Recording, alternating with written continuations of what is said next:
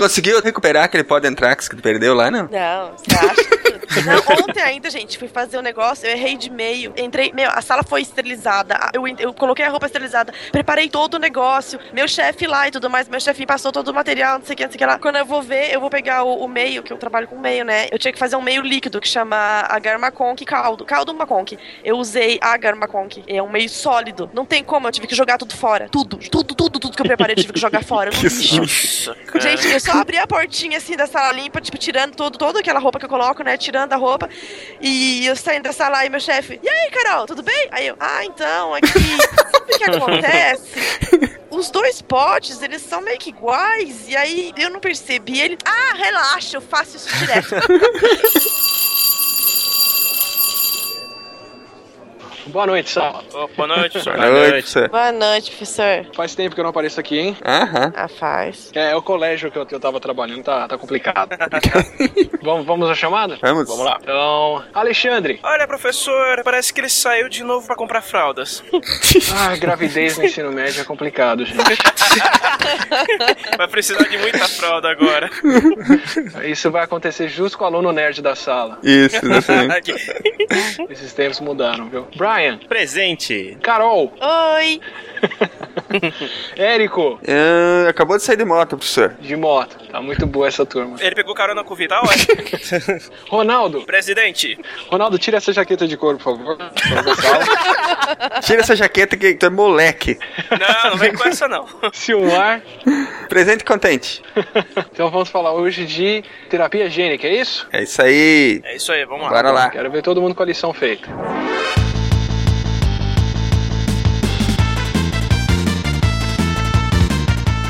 Olá, gente, aqui é Silmar de Chapecó, Santa Catarina, e eles dizem que querem nos curar, mas eu vos digo que nós somos a cura. Nossa, já começou, hein? Caramba! Na É. carteirada. É, isso aí. Aqui é o Atila, ainda no laboratório, e tudo que eu menos tenho no meu genoma é gene humano.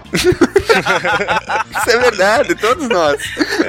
Aqui é a Carol, de São Paulo, e o genoma bacteriano evolui num- numa velocidade muito maior que o genoma humano, porque as bactérias sempre são superiores. Ai, gente. Lá vem o apocalipse bacteriológico. Afastem a Carol dos microscópios, por favor. Aqui é o Brian de Votorantim, em São Paulo, e eu quero uma terapia que me faça correr mais rápido atrás do busão. Seria uma coisa útil. Ai, cara. Você vê a aspiração, né? Superpoderes não, só não quero chegar atrasado. Cara, o tanto que eu tenho que correr atrás de busão, você não faz ideia. É, cara. Aqui é o Ronaldo de São Paulo e eu também estou esperando terapia genética, só que pra combinar DNA humano com alienígena. Aí sim, hein? Cara, eu tô jogando muito XCOM, cara, tô gostando daquilo. Mas você quer ser aquele esticadinho ou de olho grande? Gente, vocês sabem aonde que eles misturam DNA de alien com DNA de humano? Lá vem. Ah. Sim, daquele filme. Aquele Não, lá- não, não, aquele- não, que Parou, parou, parou, Nossa, parou. eu precisava ter falado isso. Eu ainda não vi prometer. Ah, meu Deus! Aê, foi citado em mais um podcast. Nossa, estou muito feliz. Era essa a minha abertura, eu esqueci. Não, os ouvintes devem estar com a cartela do bingo na mão, né, cara? bingo!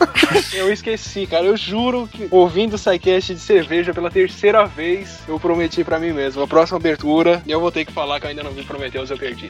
Ô, Atila, gostou do, do episódio de cerveja mesmo, pelo jeito, né? eu fico até hoje com o barulho da sinuca na cabeça. Vocês estão ouvindo o SciCast, o podcast sobre ciência mais divertido da internet brasileira. Science World Beach.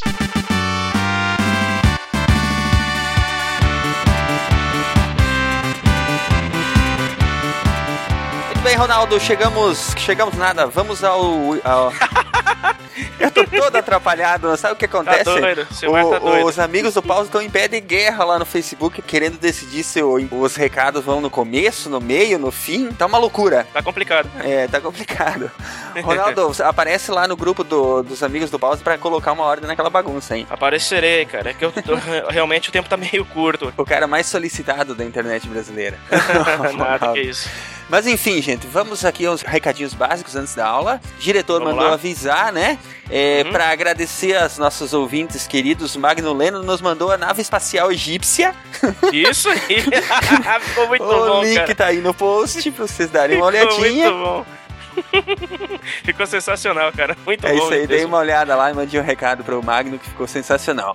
O, a. Pris Guerreiro mandou um Leonardo das Tartarugas Ninja desenhado especialmente pro Ronaldo. É, porque é, foi uma origem, foi uma discussão que a gente teve, porque, tipo assim, eu, eu defendi a versão do, do Michael Bay, que eu acho que eu disse que era muito melhor que, a, que os bonecos de borracha da- dos, dos filmes antigos. Ela prefere a versão antiga dos filmes, e aí, como meio que uma, respo uma resposta nessa discussão saudável, ela desenhou o, Leonardo pra, pra gente. Ela disse que é pra mim, mas é pra gente. É, ficou pior que ficou bem legal. Eu gostei mais do, do daquele sem tratamento, viu, Pris? Ficou melhor. Ela fez É. um post lá no blog dela, né? Com a- Uhum. o- as fases do desenho dela e Isso. ficou bem bacana. Dei uma olhada lá. Isso, tá no link tá no post. Exatamente. Indo adiante, quais são as formas que esse povo aí vai nos contatar, Ronaldo? Nosso Facebook é facebook.com.br podcast. Temos Twitter, Ronaldo? Temos Twitter, sim. O Twitter é twitter.com.br Podcast. E qual que é o nosso plus, ô Silmar? É plus.google.com.br SciCastBR. Eu nunca sei se é plus ou plus. Vamos daquele jeito Beleza, mesmo. então. E e-mail. E e-mail é o contato arroba scicast.com.br. Podem mandar diretamente suas queixas pra, através do e-mail, ou então vocês podem ir lá no site, na opção Contatos, que tem o formulário de contato lá, que é sempre a melhor forma de entrar em contato com a gente. É isso aí. Um favor que estamos pedindo a todos os nossos ouvintes que sejam usuários de iOS. Que vão lá na iTunes Store e nos avaliem lá, deem cinco estrelinhas e deixem lá a sua opinião para nos ajudar a subir nos rankings da Apple. Nessa semana, algumas pessoas já foram lá e nós já subimos algumas posições. Você viu que bonito, Ronaldo? Sim, eu vi, cara. A gente tá finalmente subindo no conceito da maçã. Pelo menos lá a gente vai subir um pouquinho, né? E aos É poucos isso vamos aí. galgando aí a nossa posição, que o nosso trabalho com certeza merece, né? A gente tem se esforçado bastante para produzir um conteúdo de qualidade aí, pessoal. Isso aí, com certeza. que mais? Feed, Ronaldo? Então, feed novo, gente. As- esqueçam, o fi- o, esqueçam o feed que vocês estavam usando até agora há pouco, pra quem não trocou. O novo feed nosso é feed.sicast.com.br. Repetindo, feed.sicast.com.br. Se o seu feed ainda for do feed burner, esqueça ele que ele será desativado. É isso aí. Se você assina através do iOS, através da iTunes Store, você já está usando o feed novo. Se você usa Sim. qualquer outro agregador e ainda não atualizou, vai lá e atualiza. Mais uma vez, feed.sicast.com.br. O feed burner vai implodir, vai queimar E- e É. vocês vão ter que usar o novo. É isso aí. Nosso querido amigo Pablo tem feito os cliques, as fotografias que a gente tá usando na vitrine, né? Lá no grupo do Facebook, tem o link aí também no post, vocês podem entrar lá. A gente posta, posta lá no Facebook, nesse grupo, ah, os making-offs dessas fotos, né? E as fotos originais sempre vão ao ar no site do, do, do SciCast, scicast.com.br.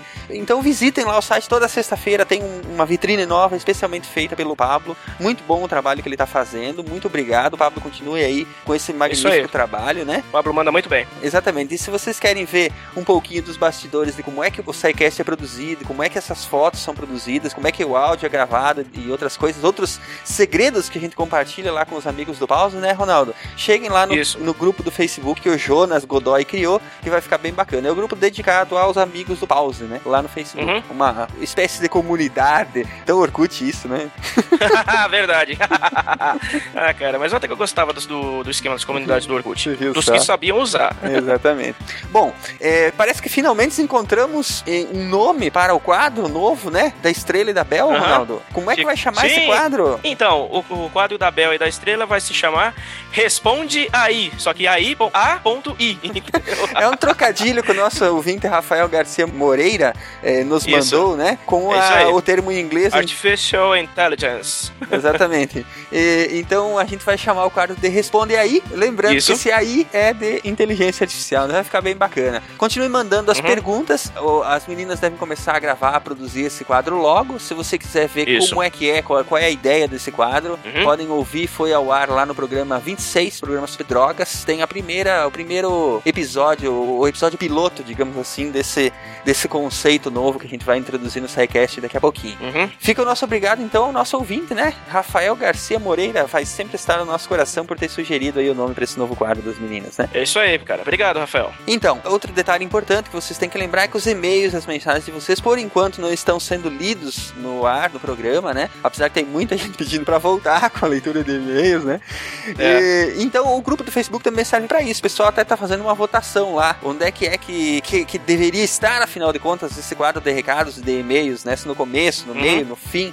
Se vocês quiserem dar suas opiniões e conversar com o pessoal, cheguem lá no grupo do Facebook também, vocês podem trocar essas ideias com a gente. Os e-mails que vocês Beleza. estão mandando, por enquanto, não estão sendo lidos, mas, no entanto, contudo, todavia, estão sendo respondidos, né? Individualmente Sim. para cada um de vocês. É isso aí. A gente tá se matando aqui, mas a gente responde. É isso aí, vocês podem sempre se esperar uma resposta aí da gente para aquela sua dúvida, para aquele seu questionamento, elogio, enfim, a gente troca ideias aí no e-mail mesmo, né? E a ideia a princípio de tirar isso da parte de áudio era não era era exatamente ganhar tempo para mais conteúdo, né? Mas parece que o pessoal Isso. gosta bastante dessa interação via áudio, né? Gosta de ver os e-mails lidos no ar. Quem sabe a gente volta com Uhum. isso no futuro. A ver ainda, né, Ronaldo? Isso aí, com certeza. A gente tá analisando. Isso aí então.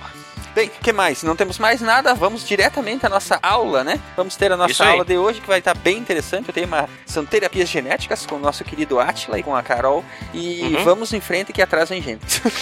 É isso aí. Bora pra frente. Bora pra frente.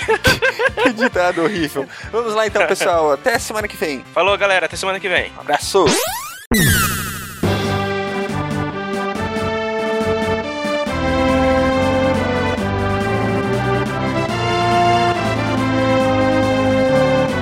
Vamos para a perguntinha da semana? Qual terapia genética você gostaria que fosse desenvolvida? Eu queria uma terapia genética que melhorasse minha inteligência, principalmente minha memória. que Eu ando esquecendo muitas coisas ultimamente. é difícil, viu? Esquece de trocar as capas do SciCast. né? tá, tá difícil. Eu queria uma que me fizesse lembrar de tudo. A primeira vez que eu visse assim, eu já conseguisse lembrar, absorver e pá, pronto. Não precisasse aprender de novo. Cara, uma boa. Eu, eu queria muito uma terapia que revertesse envelhecimento. Boa. Mas, mas isso tá, não tá muito. Isso é possível, né? É, mas é que, putz, de, Mais ou menos. é, Mais ou mas menos. se, se você não envelhece de quebra, você não sofre da maioria das doenças. Olha que legal. É, olha aí, verdade. Hum. Mas aí você não morre, daí você fica vivendo pra sempre, mó tédio. Não, não, pode morrer, não, não precisa viver 500 anos, não, mas viver 100. Eu quero aposentar e jogar videogame até morrer, gente. eu, tô, eu tô guardando pra depois, sabe? Eu quero comprar o PlayStation 15, vender minha casa, minha herança familiar inteira, pra comprar o PlayStation 15 e jogar até morrer, Se sabe? tu comprar no Brasil, vai ter que vender mesmo. É, não, eu tô focando isso. E mais um rim. É. e ainda não dá. Ai, cara. Olha, deixa eu ver. Eu acho que eu já falei isso várias vezes, mas acho que o Atila falou sobre retardar envelhecimento. Aqui eu gostaria que tivesse, tem a ver, que é fator de cura. Resumindo, é o poder de fator de cura do Wolverine. Pronto. Nossa. Não preciso explicar pra não ficar me alongando muito. Mas ele usa o mesmo processo pra não envelhecer, né, também. É. É, então. Se você quiser spoilers, você pode ter um tratamento desse se você engravidar. Aí a ideia. Tem célula tronco do bebê que vai regenerar a mãe, assim, quando ela se machuca grávida. Olha que legal. Hum, Não maneiro. sabia que acontecia assim. Também não sabia, não. Agora, eu, eu, eu sendo, sei lá, talvez um pouco altruísta demais, mas eu gostaria de ver alguma terapia aí que, é, assim, dentro das possíveis, né? Pra curar doenças tipo a, aquela que acomete o nosso querido físico Hawking, Stephen Hawking. Ah, Ah, sim. É, como é que é o nome da doença? A esclerose lateral amiotrófica, lateral. né? Isso, isso mesmo. Aquilo ali é uma, uma, uma doença genética, né, que ele tem, degenerativa, e que a gente vê o quanto que, puta, debilita uma pessoa, né, cara, e impede que a pessoa possa ter uma vida mais... Principalmente tem uma pessoa como ele, que tem uma inteligência absurda, né, pudesse ter uma vida mais normal, né. Quanto que ele já deixou de produzir por causa disso. É, exatamente. Hoje o Hawking não move mais praticamente nada. Nada. Ele, ele controla o terminal dele pelos movimentos da bochecha e dos olhos. Fora isso, ele não move mais nada. Mas ele ainda zoa muito bem o John Oliver, né? Zoa. Ah. Zoa, faz aposta e se duvidar, pede pros estagiários levar ele no puteiro.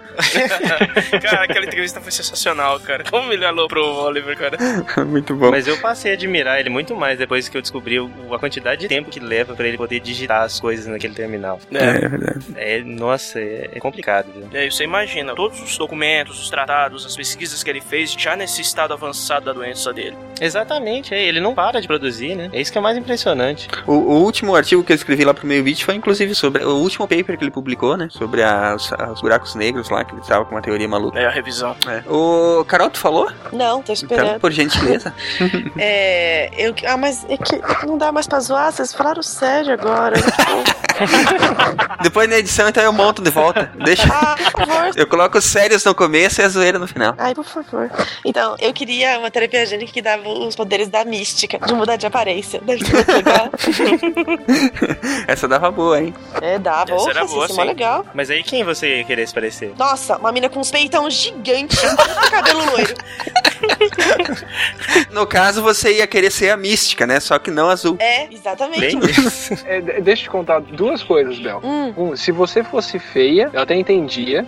Dois, se você quisesse mudar alguma coisa que já não existem métodos atuais que mudam. Ah, não, não, mas não é natural. Não tem a mínima graça. Peitões tem que ser natural, no caso. É, no caso. Não, e depois, eh, gente, eu, eu super peguei um estereótipo, né, gente? Tipo, se eu realmente fosse mudar, acho que eu mudaria era coisa tipo, sei lá, todo dia eu ia morar, mudar meu corte de cabelo, por exemplo. Isso sim ia me satisfazer infinitamente. Compra uma hairbrush do, do, do Polishop. É. Não, mas, gente, mudar corte de cabelo pra mulher é uma das coisas que mais faz a gente feliz no mundo. Só que não dá pra fazer sempre, né? Porque se você corta muito, você fica careca. Se eu fosse a mística, eu ia simplesmente ficar ruiva depois. No outro dia eu ia ficar morena, cabelo liso, cacheado. Tipo, ai, ia ser genial. Você vê como as mulheres são mais complexas, né? 100% dos homens, se você dissesse qual é a modificação física que vocês queriam, ou pelo menos 95% deles, já dá pra saber o que, que iam responder, né? É. Com certeza. É. É só, é só você pensar no tema de todos os spams. É, Sim, isso. É.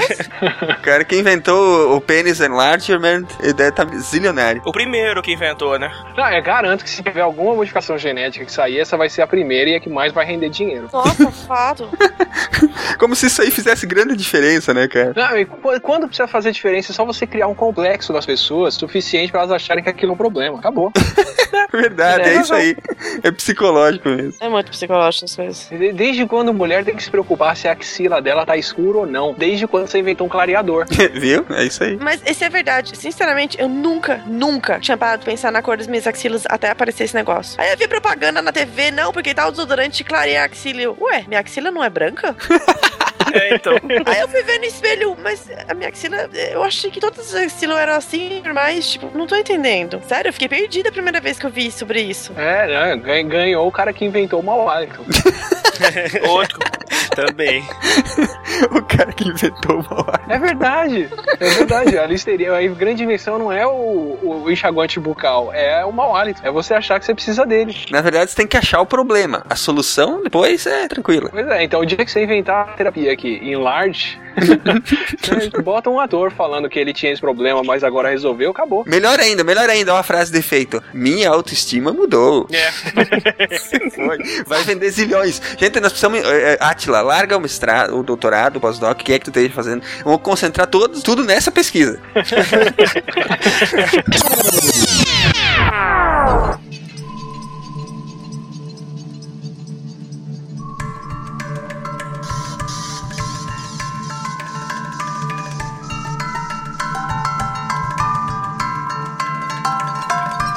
Muito é falado sobre a terapia gênica, mas muitas dúvidas ainda permeiam o assunto. A terapia gênica é uma técnica que vem sendo estudada há anos, porém as aplicações imediatas ainda estão longe de se tornarem reais, pois como toda técnica nova, ela ainda precisa ser aperfeiçoada. Se tratando de uma técnica que traz muita esperança para doenças consideradas incuráveis, qualquer novidade sobre o assunto é explorada exaustivamente pela mídia. A terapia gênica não é apenas uma técnica, mas sim várias técnicas, todas baseadas no mesmo princípio: mudar a genética de um ser vivo. Cada técnica tem um objetivo diferente e todas ainda estão em experimentação, longe de poderem ser aplicadas ao genoma humano. Fazer o genoma humano evoluir e mudar é o sonho de muitos pesquisadores pelo mundo, sendo esta a única esperança de solução para diversos problemas do homem, como por exemplo a cura de doenças genéticas que são difíceis de lidar tanto para o paciente quanto para a família. É compreensível, então, a pressa para que essas técnicas sejam disponibilizadas logo. Entretanto, antes de podermos melhorar o genoma humano, devemos entender como fazer isso e todas as consequências envolvidas.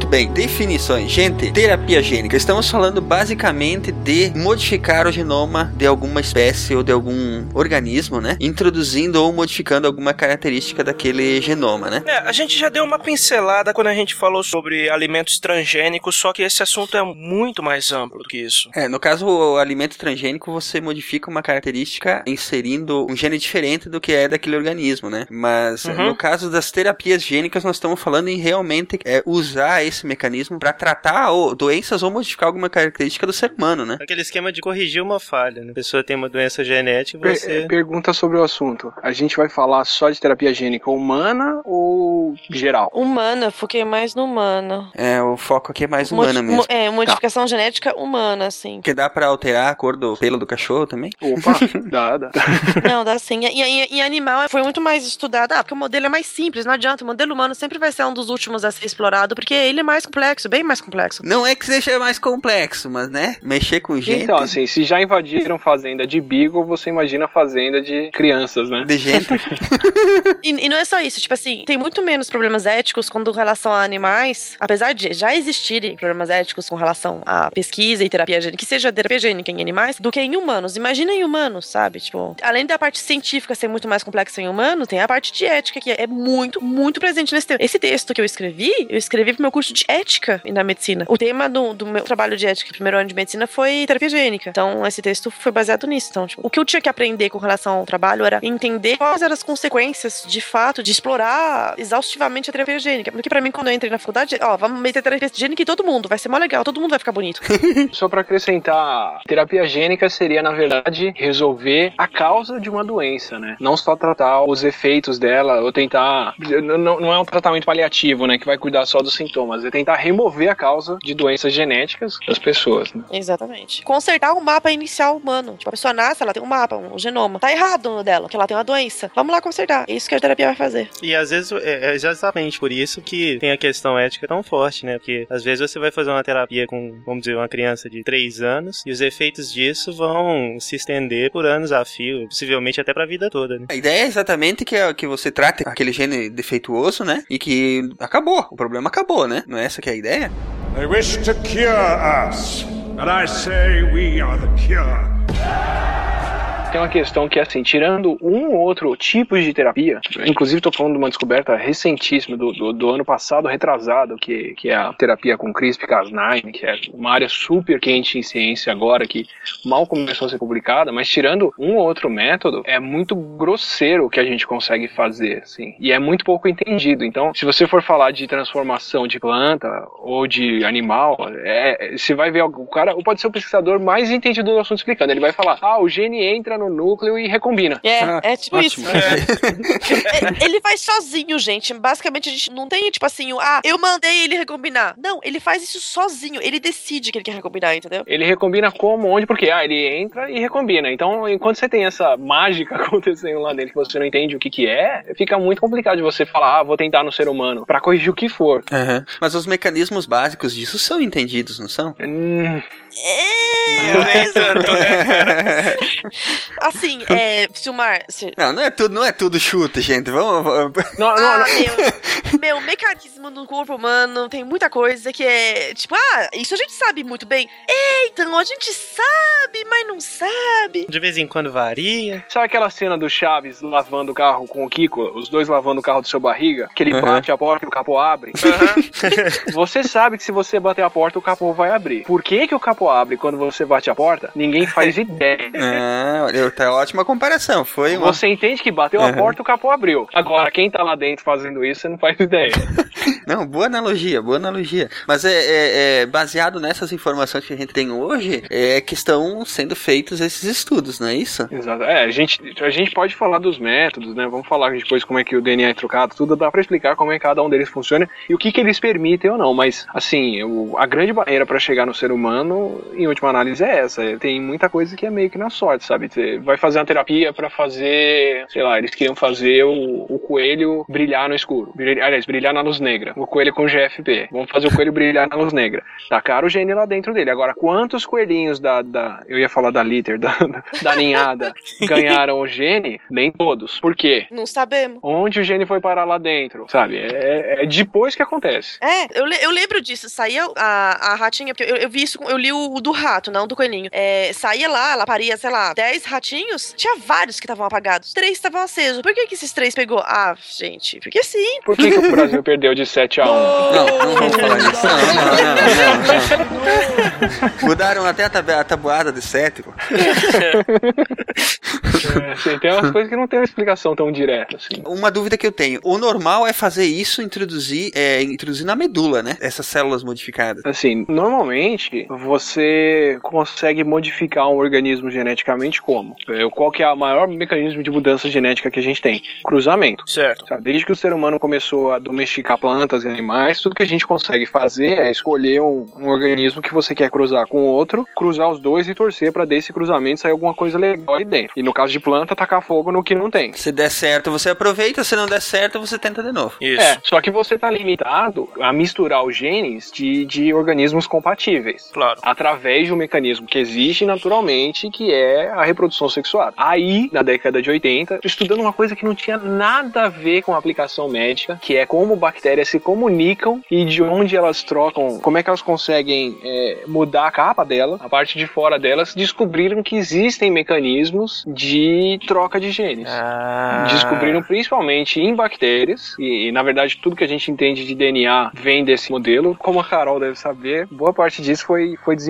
com bactérias. Assim, a gente descobriu, a gente se descobriu que as bactérias trocam pedaços, trocam genes. E elas fazem isso fazendo sexo. É, o nome disso aí é legal, hein? Pode falar. É, chama pilissexual, né? Isso, isso, pilo sexual. Pilissexual. Mas é que elas têm vários mecanismos, né? Além do pilo sexual, elas também podem captar do meio, né? Tem, tem. Tem várias coisas, mas é, é que o mais engraçado é esse, né? Não adianta.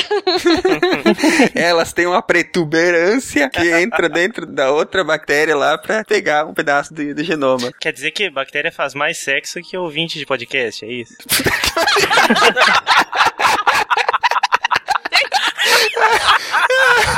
Olha, galera, eu vou falar pra vocês que as bactérias elas mandam ver. They wish to cure us, and I say we are the cure.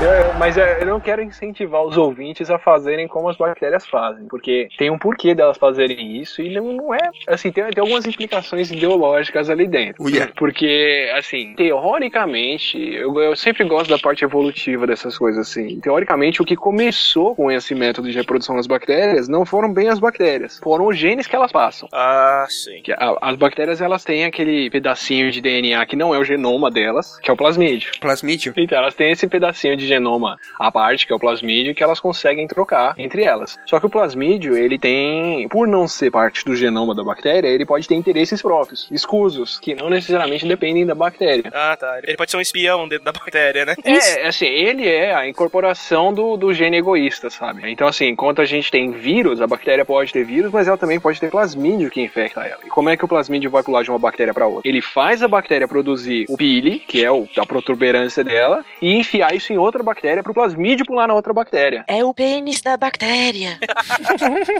E o Atila ainda falou enfiar? Porra, Atila. É, é, é, o plasmídio tá fazendo a bactéria estuprar a outra. Ô, louco! Essa é a implicação ideológica. Não rola nem um vinhozinho antes, um carinho, nada? Nossa senhora, ele já. Nossa, agora chutou o balde. Estuprar a bactéria. Mas é, porque você tem, você tem uma bactéria negativa, a bactéria negativa, ela não consegue fazer estrutura reprodutiva, e você tem a bactéria positiva que faz. Ela vai fazer e vai enfiar na outra. E não é como se a outra estivesse procurando receber coisa, porque ela vai receber às vezes um plasmídio que não tem nada a ver com o que ela quer. E às vezes ela vai ganhar um plasmídio que se ela jogar ele fora, ela morre. Tem bactéria que sem plasmídio. E o plasmídio é legal porque, por exemplo, no, em muitas bactérias, tudo quanto é que é genes de resistência, genes que é, aumenta a multiplicação, que na verdade, so- tudo, to- toda não, mas uma grande parte da sobrevivência da bactéria tá no plasmídio. É, exato. Assim, tem plasmídio que ele é legal e ele leva coisa útil. Tem plasmídio que ele é sacana e ele simplesmente leva veneno, toxina, que se a bactéria jogar ele fora, a toxina mata ela. Mas em compensação mata as vizinhas também e a bactéria ganha. Os métodos são desenvolvidos não como doping genético para os atletas, mas como terapia genética para pacientes como Ismail Muftari, de 23 anos. Ele sofre de distrofia muscular de Duchenne. Os sintomas aparecem aos dois anos de idade, mais ou menos. A doença atinge um em cada cinco mil homens e não atinge as mulheres. Aos 15 anos, quase todos os portadores estão em cadeiras de rodas. Depois, falar também fica difícil, assim como engolir e respirar. Poucos pacientes sobrevivem além dos 25 anos de idade. Não existe cura. O tratamento procura apenas preservar o que resta do sistema muscular pelo maior tempo possível.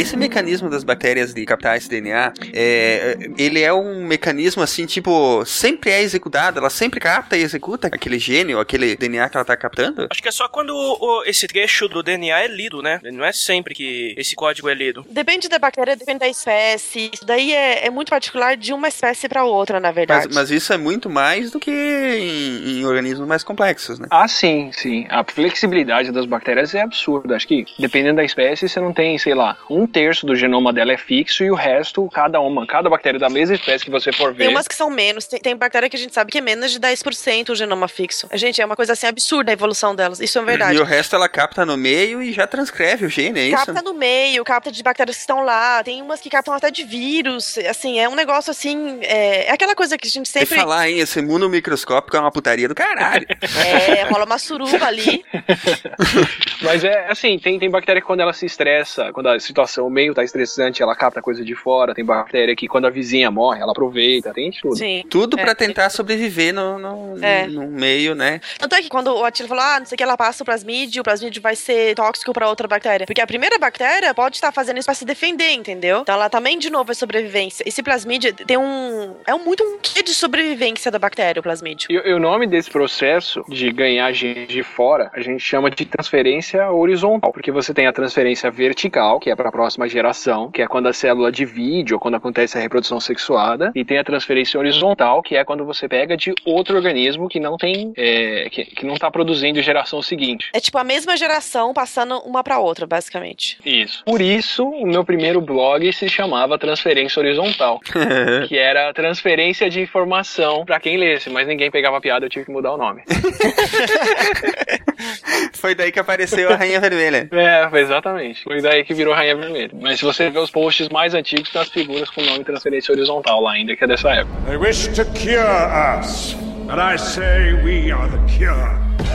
Mas enfim, é, nós estamos falando dessa putaria toda das bactérias aí por quê? Porque esses mecanismos, embora estejam restritos a elas, ainda funcionam com todo mundo. Aham. É baseado nesse mecanismo que a gente foi pensar em desenvolver a terapia gênica aplicada. a- no caso aqui a gente vai falar de, de humanos, mas também animal e tal. O pessoal olhou para a bactéria e falou: hum, se a bactéria faz isso, será que a gente também ainda faz isso? É. Porque o mais legal disso tudo é que, assim, ao contrário do que algumas pessoas defendem, como todo ser vivo veio de uma coisa só, ou de coisas muito próximas, como a gente, todo mundo compartilha um ancestral comum, a gente compartilha o mesmo jeito de funcionar. Isso quer dizer que eu tenho o mesmo tipo de organização genética, com um monte de similaridade, muito mais que diferença, que uma bactéria. Então o sistema de informação dela também pode funcionar para mim. Então as coisas são intercambiáveis. E funciona? Funciona. Então, o primeiro experimento de- que a gente pode chamar de terapia gênica foi isso. Foi, putz, se a bactéria aceita DNA de outra bactéria, será que ela aceita DNA humano? Vamos dar o DNA humano pra ela. Vamos colocar o DNA humano dentro dela. Que foi assim que o pessoal desenvolveu a, a- a produção de insulina humana, que era um problema tremendo, porque o que, que acontece? A, a pessoa que tem diabetes do tipo 1, a diabetes infantil, é uma pessoa que por algum problema genético ou por alguma reação autoimune, ou tem uma série de causas que pode acontecer, não tem diabetes, mesmo a diabetes infantil, ela tem acho que umas 20 causas diferentes, mas o efeito final é, a pessoa não produz insulina suficiente para o corpo. Então, se você não produz insulina, você não tem como absorver o açúcar que está circulando no seu sangue. Você vai lá, come aquele brownie com leite condensado e granulado em cima, aquela glicose cai inteira na sua corrente sanguínea, você joga aquele monte de glicose pro sangue, o sangue vira um melado e você tem que tirar essa glicose de lá. Então, qual que é o problema? A pessoa que não tem o gene da insulina ou que ela tem algum problema para a produção de insulina, ela não consegue reabsorver esse açúcar do sangue. O, o corpo não manda o sinal para as células dos músculos e as células de gordura tirarem o açúcar do sangue. E esse açúcar fica circulando e isso é o problema da diabetes. Como é que se fazia antigamente, até a década de 60, 70? As pessoas tiravam a insulina do pâncreas de porcos para dar para quem tinha diabetes. Nossa. Então, porque não tem, é uma secreção do pâncreas, sabe? Você não tem como tirar aquilo de uma pessoa. Então, para conseguir esse hormônio, as pessoas tinham que ir lá no porco abatido, fazer um extrato de pâncreas e tirar a insulina de lá de dentro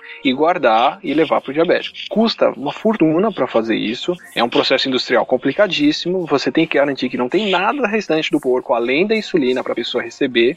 E apesar disso tudo, pode acontecer do corpo do, do diabético identificar aquela insulina como não humana e atacar ela e rejeitar. Então, muitas vezes o que acontecia é que a pessoa tinha que parar de tomar insulina porque ela estava desenvolvendo uma resposta imune à insulina, uma alergia à insulina que ela estava tomando, porque vinha do porco. Embora seja bem parecida, tem gente que discrimina isso e consegue atacar ela. Então, o que que, que conseguiram fazer? Bom, se a bactéria aceita gene de fora, por que, que a gente não pode tentar por um gene humano lá? E o primeiro gene humano que foi posto e que virou uma terapia foi o gene de produção da insulina. É, é, é uma sequência pequena, ela é bem simples de fazer, é uma proteína pequena a insulina, é uma proteininha bem pequena. Então puseram isso na bactéria e agora a bactéria consegue, por receber um gene de fora, fazer uma insulina que é idêntica à insulina humana. Foi o início das terapias genéticas. Exatamente. Primeiro, eu não dependo mais de porco morto, é até vegano o processo de produção.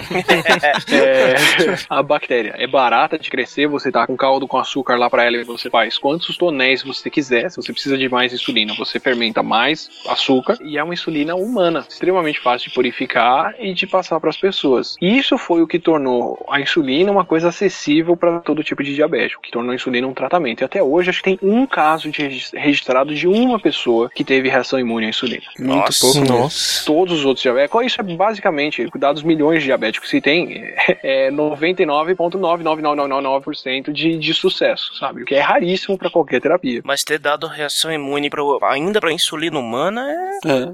Não, pode, pode acontecer, né? Se você tem transfusão de sangue, por exemplo, você pode ter reação imune a, a um componente humano mesmo. É, é, é que na transfusão de sangue vem muita coisa junto, né? A gente tem aquela história de RH e tudo, mas não é. Você não- pode receber esses 35 litros de sangue de outra pessoa, sabe? E às vezes até o sangue da pessoa pode ter uma reação imune contra você ali dentro, embora a gente purifique esse sangue por uma série de processos. Mas tem, tem muito mais coisa misturada ali dentro do que a proteína do RH só. A insulina pura, de alguma forma, o corpo dessa única pessoa reconheceu que essa insulina não foi produzida dentro de um ser humano. Talvez porque ela tinha um dobramento diferente, porque ela tinha alguma marcação que nessa pessoa aconteceu a resposta. Mas é. Ou de repente já era uma condição que a pessoa tinha antes de receber a insulina, sabe? Pode ser também. Ela já podia ter uma resposta imune à insulina humana desde sempre, por isso que era diabética, e o tratamento não, não resolveu. Mas é só- pra dizer que é, é um processo extremamente é, funcional. Mas isso a gente ainda tá modificando a bactéria aí. Eu não tô modificando uma pessoa, né? Eu tô fazendo a bactéria produzir uma proteína humana. They wish to cure us, but I say we are the cure. Mas, mas vem cá, esse truque ele é, ele é usado hoje pra algum outro tipo de componente pra humano? Ou ficou restrito mesmo? né? Pra fazer componente, milhares. Tem um monte de medicamento hoje em dia que é expresso por bactéria, porque é muito mais barato. Então, ao invés de você ir lá na natureza, achar a planta que faz o, a- o fármaco que você quer lá, e você derrubar a planta, arrastar ela pra fora da floresta, extrair, purificar, se você conseguir tirar o gene da planta e pôr na bactéria pra ela fazer isso, Tá 10. é muito mais barato. Agora, genes humanos, tem algumas proteínas humanas, como, por exemplo, hormônio de crescimento, é, por exemplo, hormônio de crescimento, que é o único que eu lembro. Mas como hormônio de crescimento que bactérias produzem, a gente consegue usar. Que antigamente quem tinha. Hoje em dia, se você descobre que a criança ela vai ter um problema de crescimento desde muito cedo, porque ela tem uma falta de hormônio de crescimento, que é um dos tipos de ananismo, você pode dar hormônio de crescimento para a criança e ela cresce mais. Além de quem toma isso por outras razões, né? Mas vamos ficar no- no- no- na razão médica para isso. É, antigamente, isso era tirado de glândula pituitária de cadáver. Caramba. Os caras tinham que pegar a pessoa morta e fazer, extrair e colocar na, pra dar pra criança. Hoje em dia você sabe que a bactéria faz. E se eu não me engano, eu posso estar muito enganado nisso, mas se eu não me engano, pelo mesmo tipo de processo de modificação genética de bactéria, eu não sei se com genes humanos, a gente produz estrógeno hoje em dia. Ah. Que é a pílula anticoncepcional. E por muito tempo a pílula era uma fortuna porque os caras tinham que ficar de olho em égua grávida para coletar o xixi da égua grávida para extrair o estrógeno de lá de dentro. Exatamente. Caraca. E hoje em dia vem de, de, de, de- de ser humano. De falar essa ciência aí, hein? É, você vê como é que é. A grande diferença entre os hormônios e o doping genético é que a ingestão de hormônio pode ser interrompida. O gene implantado fica lá para sempre, ou pelo menos por um tempo muito longo. E regular um gene é muito mais complicado do que implantá-lo.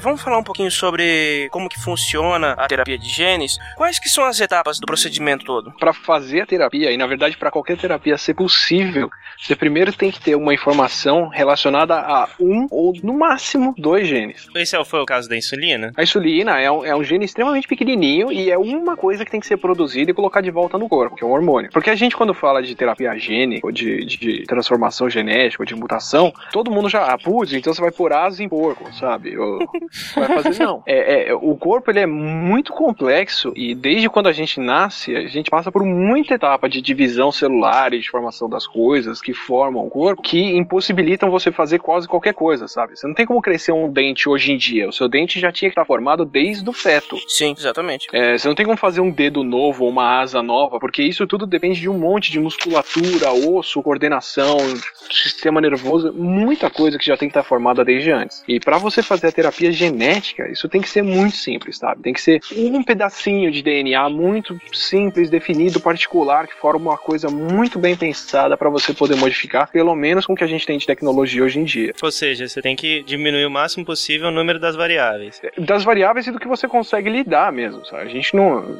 Eu falo um ou dois genes porque a gente não consegue nem colocar muito mais do que isso na bactéria. Estão começando a fazer os primeiros cromossomos artificiais em bactéria e em, em levedura, e ainda assim são artificiais porque são feitos na mão, mas é igual o natural.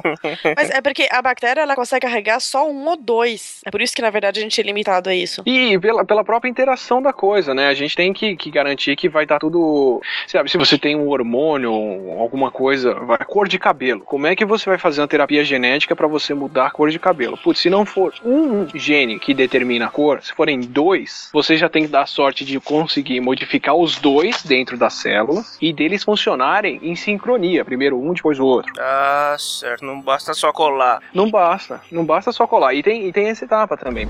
They wish to cure us, but I say we are the cure. Quando o pessoal vai fazer um, um organismo geneticamente modificado, você tem uma etapa crucial que a gente não consegue fazer com pessoas, que é a etapa de seleção. Ah, sim. Que foi o que a Carol falou da ninhada da, da ratinha, ou o que a gente vai fazer com planta, ou qualquer coisa. Co- como é que a gente faz para modificar uma bactéria, por exemplo, geneticamente? Você quer contar, Carol, como é que você modifica a bactéria? Eu, eu não eu fiz isso só uma vez. que eu não. Não, não, eu não trabalho diretamente com isso, não. Eu vi o pessoal. Tem um pessoal do laboratório do lado que faz muito isso. Eu não faço tanto, mas é, o exemplo que eu tenho em mente agora é aquele que você seleciona pela produção de açúcar, que tem umas colônias que são brancas, outras azuis. Então, é, vou usar esse exemplo então. Imagina que eu quero colocar o gene de insulina numa bactéria. né? Já, vamos usar o que a gente falou antes. Então eu quero pegar o gene humano da insulina e colocar ele dentro da bactéria para a bactéria fazer insulina humana. Então eu vou achar primeiro, coletar DNA de alguém, DNA da bochecha, tá? Ou do sangue. Não precisa ser necessariamente a fonte que as pessoas vão pensar. Eu já tenho que saber qual é a sequência do gene humano que vai produzir a insulina no final, que é responsável pela insulina.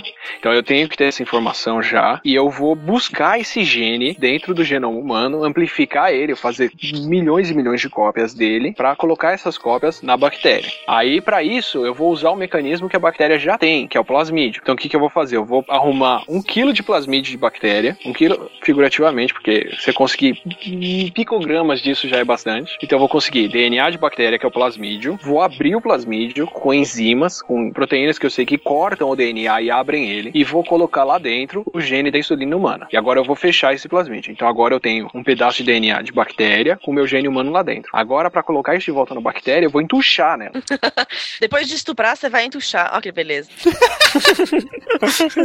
o negócio tá difícil hoje. Eu vou, vou torturar a bactéria até ela aceitar esse DNA. Então tem vários jeitos de você torturar ela. Você pode dar choque na bactéria, jogar sabão nela para destruir a, a, parede de fora dela. Você pode colocar ela no gelo, colocar ela no calor, colocar no gelo, no calor, no gelo, no calor, até ela não aguentar mais. Você pode chocar ela com sal. Você pode. Ah, tem vários métodos de tortura de bactéria para forçar ela a aceitar o DNA lá dentro. Ai, não fala essas coisas. Eu, Tortura. Já vão vir os defensores dos direitos da bactéria. Mas assim, o que ele tá falando é verdade, mas, ô, me parte o coração, porque eu, eu já fiz isso várias vezes e eu, tipo, depois fico pensando, nossa, no final das contas, eu sou meio que ruim, né? They wish to cure us, and I say we are the cure. Mas aí, como é que funciona? Você coloca esse plasmídio no meio e tortura a bactéria até ela absorver isso? É isso. É, é, quando eu falei que o negócio é, é rude, é porque é rude mesmo. Você joga o plasmídio no meio e dá choque nas bactérias para arregaçar a membrana delas até elas ficarem tão porosas que o plasmídio entra. E assim, é uma coisa aleatória. Gente, essa metáfora do estupro nunca foi tão verdadeira, né? Pior que é verdade. E é uma coisa meio aleatória. Tem umas bactérias que vão pegar plasmídio, tem umas bactérias que não vão pegar plasmídio, tem umas que vão morrer, tem umas que... Pegar vários, tem umas que vão pegar vários, a maioria vai morrer. A maioria vão morrer, que não vai acontecer nada. É, é muito uma loteria. Por isso que a gente fala assim: ah, vocês conhecem super bem o mecanismo X. É, a gente conhece, mas a gente vai meio que. Mais ou menos. É, não testando, a gente vai ali duchando. E aí, se, se vai, foi, né? Uma hora alguém aceita ali dentro. Quer dizer, você vai testando, testando e vê o que acontece, né? É, sabe, é como você pegar um estádio cheio de gente e falar que você quer conseguir jogar um dardo no olho de alguém. Nossa. Quanto mais gente, mas é, quanto mais gente tem, mais a probabilidade de você acertar o olho de alguém é grande. É, então você vai jogar milhões de dardos em cima do estádio até sair alguém com o olho furado. Aí você fala, acertei. Nossa, cara. Quer dizer que mesmo você diminuindo as variáveis ao máximo, ainda assim é muito complicado de você conseguir ter efetividade nesse processo. É. O grau de precisão é esse. Mas aí como é que eu escolho só quem levou dardo no olho? Você tem uma etapa de seleção. Você vai pegar junto com o seu plasmídio que você colocou na bactéria, com o gene humano, você tem um outro gene que é o que a gente chama de marcador. Ah. Então esse marcador pode ser, por exemplo, resistência a antibiótico. Aí você tá com o antibiótico lá, quem morreu é porque não pegou o gene. Porque se tivesse pego o gene, teria sobrevivido. Particularmente, eu sei que é horrível, porque basicamente você vai matar todo mundo que não pegou e que não funcionou. Mas gente, é bactéria, gente. Se você lavar a mão, você tá fazendo isso. Carol, Carol, são só bactérias. Não sou só bactéria. não. Elas têm sentimentos. Mas, ô, é, particularmente, é minha etapa favorita, cara. Essa etapa é a etapa que eu sinto, porra, cara, na verdade, um tesão meu. Quando eu coloco estupro? lá e eu vejo quem sobreviveu, eu falo, puta, vocês são os vencedores, vocês sim, aê! Eu acho que a Carol se sente, tipo assim, gritando: This is Sparta! Mas eu muito me sinto gritando, This is Sparta! Mas, gente, eu falo com as placas de pedra, já contei isso pra vocês. Quem me ouviu, quem me obedeceu e aceitou o DNA, ah, agora sim. Aí agora é a parte de crescer e multiplicar-vos. É, mas aí basicamente isso. Depois disso você vai multiplicar um tanto aí, porque você vai precisar de uma quantidade X de bactérias pra você poder continuar. Mas aí o plasmídio entrando nessa bactéria, ele sempre vai ser passado para as próximas divisões, gerações? Não, por isso que você precisa ter lá dentro o marcador. Mas mesmo assim, elas têm tendência a perder depois multiplicando. O que? Você entuchou lá o gene. Você vai fazer ela multiplicar. Você não vai fazer nada com ela. Você só quer ver ela multiplicar. Vai chegar uma hora que ela vai perder. Ela perde sozinha, por ela mesma. E, e o que quer dizer a bactéria perder? Quer dizer o seguinte: imagina que a bactéria dividiu. Aí, das duas células que dividiram, uma levou o plasmídio, a outra não. Ou levou um plasmídio que, por, por algum acaso, foi sem um pedaço. Bactéria divide tão rápido dentro do meio de cultura, elas estão crescendo tão rápido, que um minuto a menos que uma delas leva para crescer, depois de 20 horas, você já tem cinco gerações a mais dela. Cinco, duas elevada a 15 vezes mais bactéria daquela que não levou o plasmídio. Então, assim, e como o maior limitador para a bactéria geralmente é copiar o genoma dela, quanto menos genoma ela tá levando, mais rápido ela divide, mais ela vai predominar naquele meio de cultura. Certo. Então é muito rápido para ela, uma bactéria ali dentro que perca o genoma, o, o plasmídio que você colocou, vai dividir mais rápido e tende a crescer mais do que todas as outras ali. Por isso que a gente precisa do marcador. Você precisa estar o tempo inteiro batendo nelas para só as resistentes sobrar. E esse negócio de ser variável é porque também elas são extremamente suscetíveis a mutações na divisão, não é? É quando você começa a bater nas bactérias. Tipo, por exemplo, como eles falaram, um marcador é resistência a antibiótico. Então você taca antibiótico nelas. As que forem se dividindo, que não levarem o plasmídio, elas vão morrer, obviamente. As que têm o plasmídio resistem. Essas que resistem vão gerar descendentes que podem ou não ter o plasmídio. É, porque o processo de divisão delas é falho, como todo organismo, por isso que elas mutam bastante. Só que tem uma coisa, também pode acontecer delas perderem só o gene que você colocou lá dentro e manterem a resistência. Então, além de tudo, você ainda tem que estar testando elas o tempo todo para ver se, apesar de elas estarem resistentes, elas ainda têm o gene que você quer lá dentro. Às vezes elas vão perder isso, você tem que ir lá descongelar outro lote das bactérias e pôr elas para crescer de novo. É complicado. Putz. não é fácil, cara. De vez em quando perde a lavoura toda de bactéria. They wish to cure us, but I say we are the cure.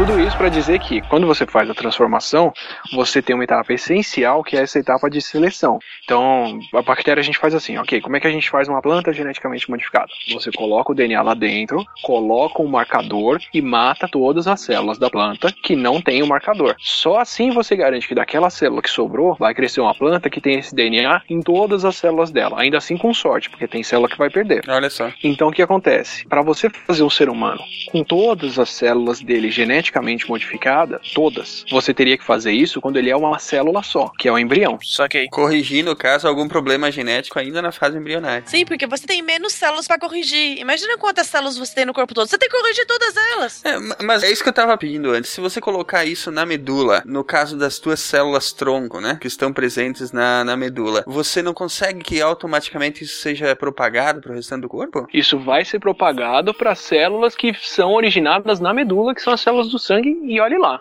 É, e olha lá. Ah, olha aí. Entendeu? Então, se você quisesse fazer alguém mudar a cor de cabelo, ao contrário do que acontece com o Homem-Aranha, e eu até falei disso no Nerdologia de Superpoderes, desculpa o jabá, que é isso? É free, Jabá. Free já dá. pro Homem-Aranha ter poderes em todas as células dele, ele teria que levar uma picada com uma aranha com veneno que ele fosse em todas as células e colocasse o DNA lá dentro. Senão ele só transformaria a região onde ele levou a picada e olha lá. Então, se eu quiser mudar a cor de cabelo de alguém com uma modificação genética, eu tenho que conseguir infectar e colocar o DNA. Infectar não, eu tenho que conseguir fazer a transferência horizontal lá em todas as células do folículo capilar de todos os folículos capilares da cabeça da pessoa. Não é bem assim, gente. Nada de penis enlargement por muito tempo. Então, ou você pega a pessoa quando ela ainda não tem essas células formadas, ou depois de adulto, você tem que conseguir chegar em todas elas, porque cada célula tem um DNA próprio. Não existe um DNA central do corpo que todo mundo confere. Mas dá pra chegar em todas essas células? Nem sempre. né? Na, na verdade, não. Sendo bem, bem, bem duro, não. É, tem jeito de você fazer um alvo, assim, por exemplo. É, tem como você direcionar o tipo de célula que você vai tentar infectar, mas você não tem como garantir que todas elas vão receber o DNA, nem que o DNA vai parar no mesmo lugar em todas elas. Então não dá pra fazer tipo um vírus que vai infectar todas as células daquele tipo. E, não, e mesmo se ele conseguir infectar, não são todas as células que estão expressando, usando e modificando o DNA. Porque o o que, que é o processo de, de você fazer o corpo? Não é que cada célula do corpo tem um DNA próprio, né? O que acontece é que cada célula do corpo deixou de usar um pedaço do genoma. Então a célula do, do, do- do cabelo, ela não está usando os genes da célula do cabelo, ela tá usando, ela só não está usando os genes do cabelo. Todo o resto ela já enrolou, marcou para não usar e jogou de lado no, no núcleo dela. Tudo isso já está desmarcado. Então ela já excluiu do que ela pode fazer todo o resto. É muito difícil você ir lá nessa célula do cabelo agora e colocar um gene para fazer dente, que ela- você pode até colocar lá dentro, mas ela não está ativando essa parte, ela não está usando isso. Então ainda tem esse passo. Mas mesmo que, que seja do cabelo, nas células do cabelo dá pra você infectar todas elas? Mesmo que seja esse gene que ela esteja expressando? Com os, com os vetores, com os métodos que a gente tem hoje em dia, não. Mesmo com os vetores virais. Mesmo com os vetores virais, porque o vetor viral você tem um limite de quanto você consegue pôr, de onde ele vai chegar no sistema circulatório e depois da primeira. e, ah, vamos fazer várias doses. Legal, mas na segunda ou terceira dose que você tentar aplicar na pessoa, o próprio sistema imune já está atacando ele. E tem uma outra estratégia muito forte que está aparecendo recentemente com, com os dados muito interessantes, que é usar o próprio sistema imunológico para atacar o tumor. Então, Na verdade, agora o, que, o gene que se dá às células não é um gene para repor uma função que não está funcionando, senão um gene que dá um ganho de função. E esse ganho de função é fazer com que essas células do sistema imunológico reconheçam efetivamente o tumor e eliminem o tumor.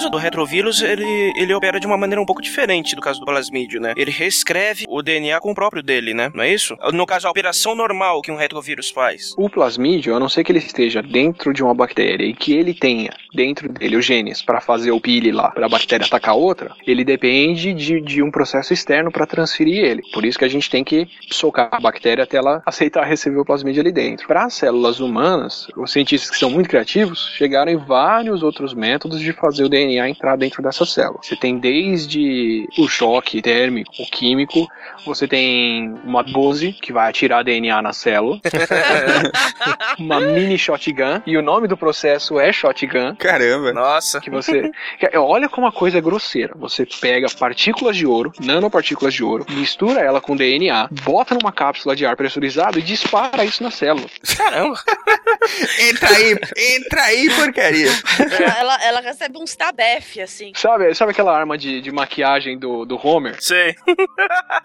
É, é isso, Caramba. com DNA. E você atira esse monte de DNA na célula e torce para ela entrar lá dentro. São os métodos de transformação. E um dos métodos mais refinados, mais bonitinhos, é você pegar o retrovírus, que é um vírus que tem esse mecanismo elegante de colocar o DNA dele dentro da célula, dentro do genoma do, do, do hospedeiro. Desculpa, dentro do genoma da célula hospedeira. Então, se alguém ouviu os primeiros sidecasts que eu participei, eu falo lá que um dos problemas de se curar o HIV da pessoa é que ele integra no genoma. né? Que ele vai lá e coloca o DNA dele, ele transforma o RNA dele em DNA e coloca esse DNA dentro do genoma da E célula. ele fica lá bonitinho guardado, né? E fica lá bonitinho guardado. O que a gente faz hoje em dia é pegar um vírus que não é o HIV, um outro tipo de retrovírus bem mais inofensivo, que não é nem de humano, que por si só não seria capaz de infectar as nossas células, tirar tudo que faz ele se replicar de lá de dentro, apaga todas as informações dele e coloca lá dentro a informação que você quer. Por exemplo, o gene da insulina humana. Aham. Certo. E agora você pega esse retrovírus e joga, de preferência, diretamente no pâncreas da pessoa e torce para ele infectar as células do pâncreas e dentro da célula ir lá no núcleo dela e enfiar o genoma dele lá dentro. Então, nesse caso, você tá fugindo da bactéria, já tá enfiando diretamente. Isso, isso. Eu não- eu- É porque é um, é um vetor que já, naturalmente, por si só, já tem esse mecanismo, já faz isso. Então, aquela coisa, teoricamente,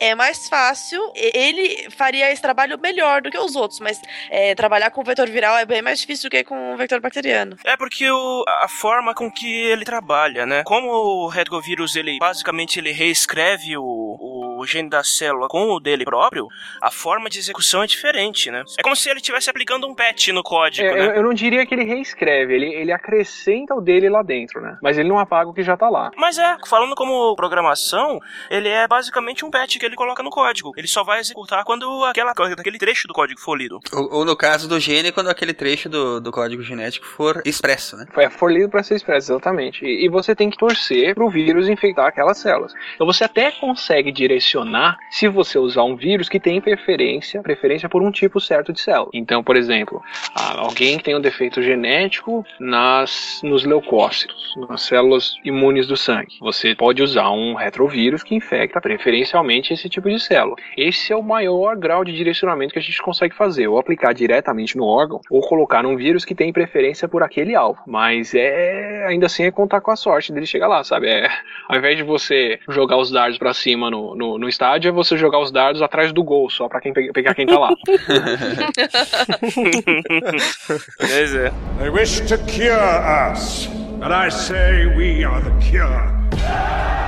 Vamos falar sobre essa parte do uso não convencional aí. Essa parte do doping genético, da engenharia genética é bem bacana. Ah, eu, eu, tenho o palpite Aham. de que se tem alguma coisa já funcionando, porque, de que as primeiras coisas de terapia gênica que estão funcionando foram testadas clandestinamente em, em atletas. Você acha que foram testadas clandestinamente em atleta? Eu, eu acho que já foram testadas. É pior que eu não duvido, não, sinceramente. Eu tava vendo uma reportagem esses dias falando que eles já esperavam isso na Olimpíada de 2008. Já esperavam pegar os primeiros casos de doping genético. Não, E vou dizer, se não pegaram, provavelmente é porque os testes não são sofisticados. Não são eficientes pra pegar. Mas aí é que tá. O que, que a gente pode caracterizar como doping genético? Uma terapia genética ou uma, uma mutação que o cara já tem, entendeu? Como é que você vai diferenciar um do outro? Mas aí essa mutação seria forçada. Então, e como é que você diferencia o que é da pessoa e o que não é dela? É, essa é essa. Então, essa é a questão. É, Bom, pri- primeiro pra falar por que, que eu acho isso.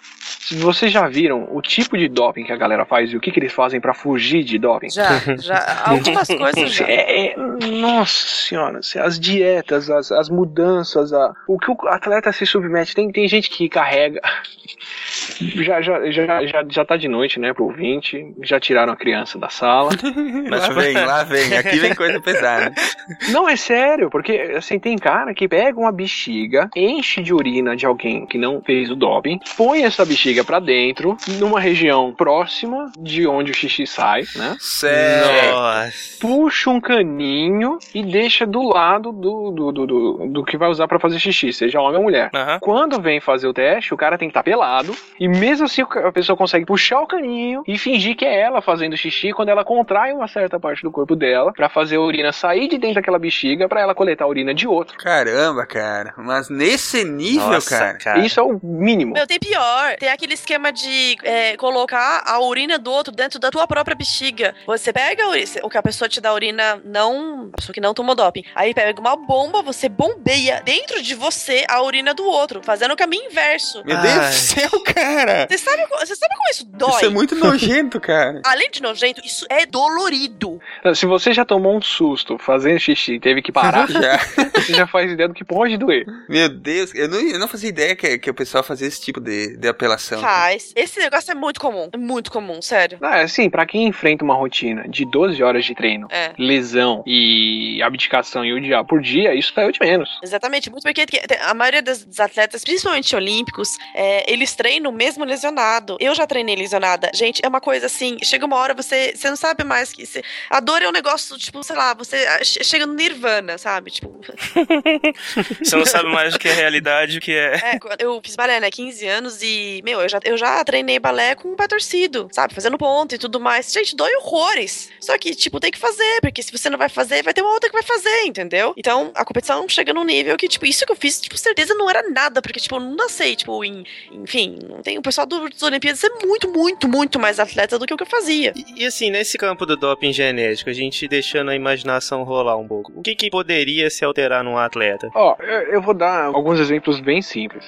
Bem ou mal, meio que sem querer, a gente já escolhe atletas que têm algum tipo de modificação genética. Sim, que são, são mutações normais, né? São, são mutações que acontecem, mas que, que favorecem a pessoa. Então, a mulher normalmente não desenvolve muito músculo, porque o maior estimulador de produção de músculo é a testosterona. Certo. Mas existem mulheres que, por algum motivo genético, ambiental, qualquer coisa, produzem mais testosterona do que outras. Tanto que tem mulher que tem mais pelo no corpo do que outra. Porque as, muitas vezes elas têm aquela. é, como é que é? Como chama aquela mutação? Putz, agora eu não vou lembrar. O X0, sabe? É, por exemplo, a mulher não tem 2x, ou, ou até XY e não expressa o Y, né? Isso. Ela já vai ter uma produção maior. Naturalmente, ela tem uma produção maior de testosterona. Então, naturalmente, ela tem mais músculos. Isso não é, na verdade, não é um doping. Ela nasceu assim. Ela tem um monte de outros problemas. Mas. Mas dá, ela tem mais músculo, então. Exatamente. A gente faz uma seleção artificial, seria isso, né? É, então, por exemplo, a Id Nancy, eu não sei se o que ela fazia era doping ou não. Eu não quero nem entrar nesse mérito, mas ela podia muito bem ser uma pessoa que nasceu com uma produção absurdamente alta de testosterona, uma mulher que nasceu com essa capacidade de produção, ou um homem que nasceu com um corpo de mulher, e eu não tô dizendo que é o caso, mas que tem um corpo de mulher e produz testosterona, que isso é- a chance disso é muito pequena, mas isso favorece a pessoa a fazer exatamente isso, sabe? Então, é, já, já é uma mutação que a pessoa já nasceu com ela, mas que o que, que te impede de de repente ir lá numa atleta e modificar as gônadas, de- gônadas dela para fazer mais testosterona? Porque, na verdade, o que o teste de doping faz é comparar a quantidade de testosterona do atleta ao longo do tempo. Eles pegam um pico de testosterona, mas tem gente que tem mais testosterona mesmo. E aí você vai fazer o quê, sabe? O que controla, por exemplo, o, a quantidade de músculo que a gente tem? E esse para mim é o mais direto e o mais modificável de longe. É, mas isso provavelmente porque eu não, não manjo. Deve ter um monte de outros exemplos, mas esse é um bem óbvio para mim. É, o que comanda a nossa quantidade de músculo no corpo é a miostatina. Certo. É uma proteína que ela fala para você, para o seu corpo, degrade o músculo. Ela fala degrade o músculo. Ela não fala produz. Quer dizer que é uma coisa muito fácil de modificar. Então, existem touros e cachorros que, meio que sem querer, a gente acabou selecionando que tem um problema na produção de miostatina. E eles são monstruosamente musculosos. Monstruosamente musculosos mesmo. Ah, que nem aquela vaca que tem mais músculo. É um boi, não é uma vaca. É, É um boi, né? É, e é belga. Foi belga que desenvolveu. É verdade. Olha é aí. feio pra caramba aquilo, cara, né? É feio que dói, só que faz uma. Tem uma quantidade de carne absurda. Num- tipo assim, tem quase. Tem, praticamente- acho, que- meu, acho que é mais que o dobro do que um boi normal produz. Mas e o gosto do bife é o mesmo, não? É gostoso pra caramba, velho. Ah, sério. então tá tudo certo. Mas, mas é caro? É caro. mas é gostoso pra caramba. Como é que é o nome do, do boi? Ah, Belgian Blue. Isso, Belgian Blue, viu? Eu tava pensando. Eu tava tentando lembrar, tentando traduzir o nome, porque é, é- é basicamente. É, as- Belgian- Belgian Blue, só que em francês. Eu tava pensando, como é que eu vou traduzir isso? É belga azul? E tem, já fizeram isso com o camundongo e o camundongo fica gigante também. Agora olha só, curioso. Não, não, não, não, não, não, não. É melhor parar por aí. Não precisa de camundongo gigante, sério. Já tem capivara, né? A partir do momento em que você sabe quais são os genes que influenciam uma hipertrofia muscular de forma significativa, ou quais são os genes que aumentam significativamente o número de células vermelhas do sangue, e nós temos condição de manipular isso tanto com drogas quanto com a, a introdução de um gene artificial, obviamente que nós poderíamos teoricamente acreditar que um atleta perfeito poderia ser construído com base na terapia gênica, ou seja, no doping genético.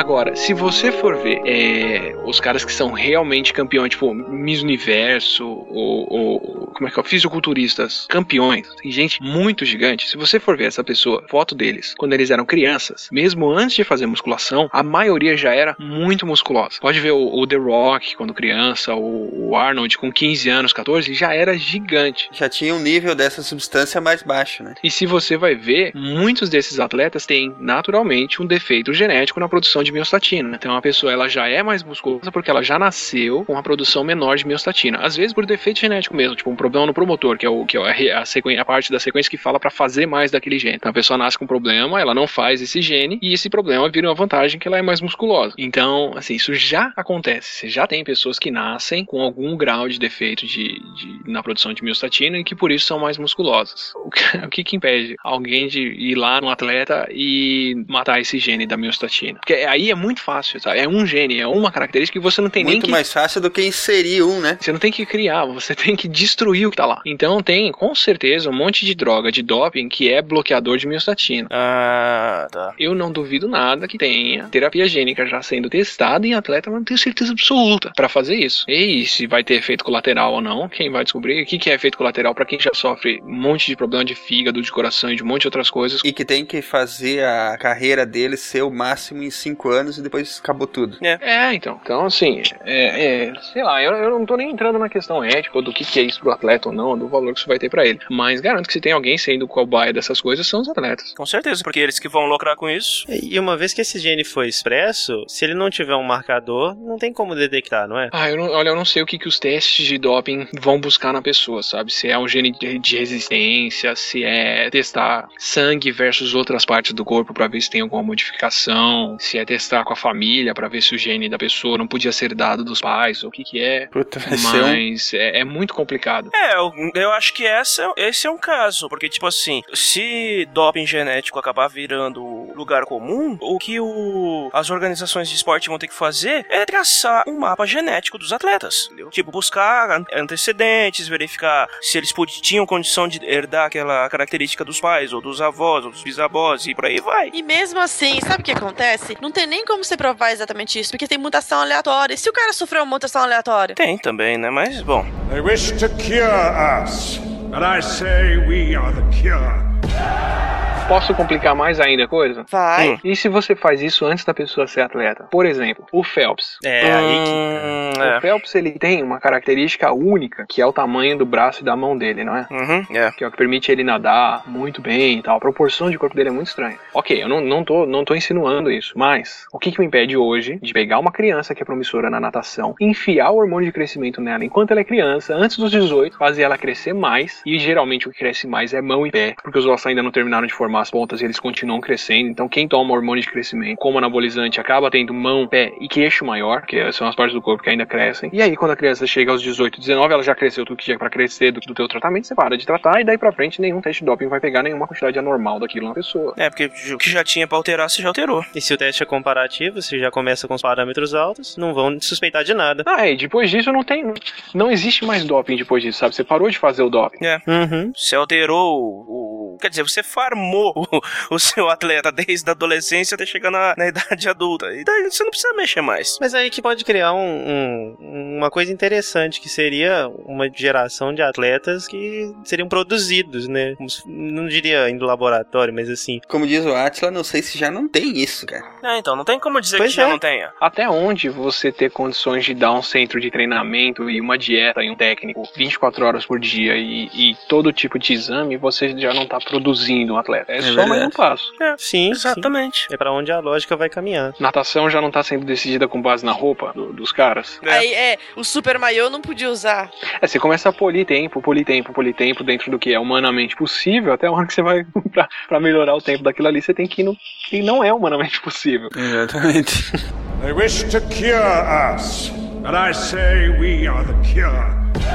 Agora, pra nós encerrar, acho que a gente podia brincar um pouco com essa questão. Como é que fica eticamente isso aí, hein? Não só a questão do doping, mas a questão da própria terapia genética. Como é que vocês acham que deve ser a regulação desse, do tipo de acesso a esse tipo de, de tratamento? Até onde que a gente pode ir com isso? Essa questão é complicadíssima. Complicado, né? Eu, eu, eu acho que assim, tem ordens de prioridade, né? Porque a gente faz. Eu tô falando de atleta e isso tudo que eu acho que já tá sendo testado, porque aí você não tem uma coisa que é fundamental, que é ética. Yes. Tá, eu como pesquisador, se eu for desenvolver uma coisa para espalhar para o mundo inteiro, eu tenho que obedecer à ética de experimentação e pesquisa em humanos, que é o que quem tá anabolizando atleta não tem. Dentro dessa ética, a gente tende a começar com quem tá mais desesperado por um tratamento, que é quando você não tem nenhuma outra alternativa. Uhum. Hoje em dia, a gente tem. A, gente, a insulina funciona muito bem pro diabético, ele não precisa de terapia genética e ele tá sendo tratado com isso, está segurando a glicemia dele. Então ninguém vai resolver parar uma coisa que você já sabe que funciona por uma outra terapia que pode trazer problemas novos e desconhecidos, a não ser que ela traga muito benefício. Porque é assim que a pesquisa, a ética e pesquisa funciona. Agora, tem situações onde você tem um gene ou dois, um, um problema ou dois muito bem conhecidos, que são tratáveis dentro daqueles pré- pré-requisitos todos que a gente já falou, né? Que você não vai ter que refazer o corpo da pessoa, que, que não vai ter que mudar uma série de lugares e por aí vai, que dá pra começar, especialmente se for um problema que,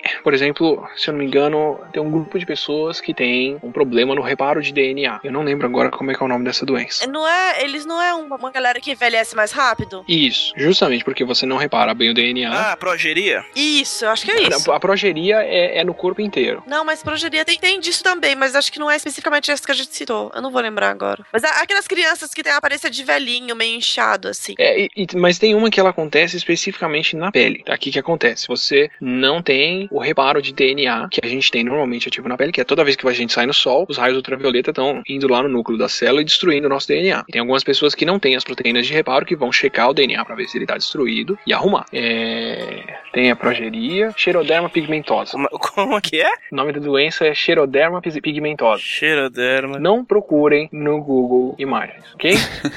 Vamos combinar? Do not deixa pra Google lá. that. Não procurem. Qual que é o nome? Pode falar pra não procurar. Eu acho que, tipo assim, é muito Nossa. feio. É tão feio assim? É feio mesmo. Ah, é, cara, é criança desgraçada. Isso que é o. Hum, entendi. É, São pessoas que elas vão sair no sol, vão ter dano no DNA, não vão arrumar. Isso gera câncer de pele, uma série de problemas de pele violentíssimos. E essas pessoas não podem sair no sol pra começar. Só que é um gene que a gente já sabe qual é o gene, que é um defeito no reparo de DNA. E é na pele. A pele é uma coisa muito acessível. Por que não fazer, por exemplo, uma pomada com vírus que você passa na pele e o vírus vai entrar nas células da pele, fazer o reparo delas. Mas por quê? Porque é um problema simples, que a gente conhece a causa e que você tem como chegar no órgão que, que tem o problema e tratar ele. E é um problema seríssimo para quem sofre disso. Então eu acho que terapia vai começar nesses pontos. Nessa pegada que você estava falando de pessoas desesperadas, é, eu vi que eles estavam tentando fazer também com crianças que tinham. Eu não me lembro o nome da doença, mas que, é, que fica o garoto da bolha, que não tem sistema imunológico. Que eles estavam tentando também terapias gênicas e avançando nesse sentido. Bom, para mim, parte do que vai ser responsável pela cura do HIV vai ser isso. Sim. Vai ser você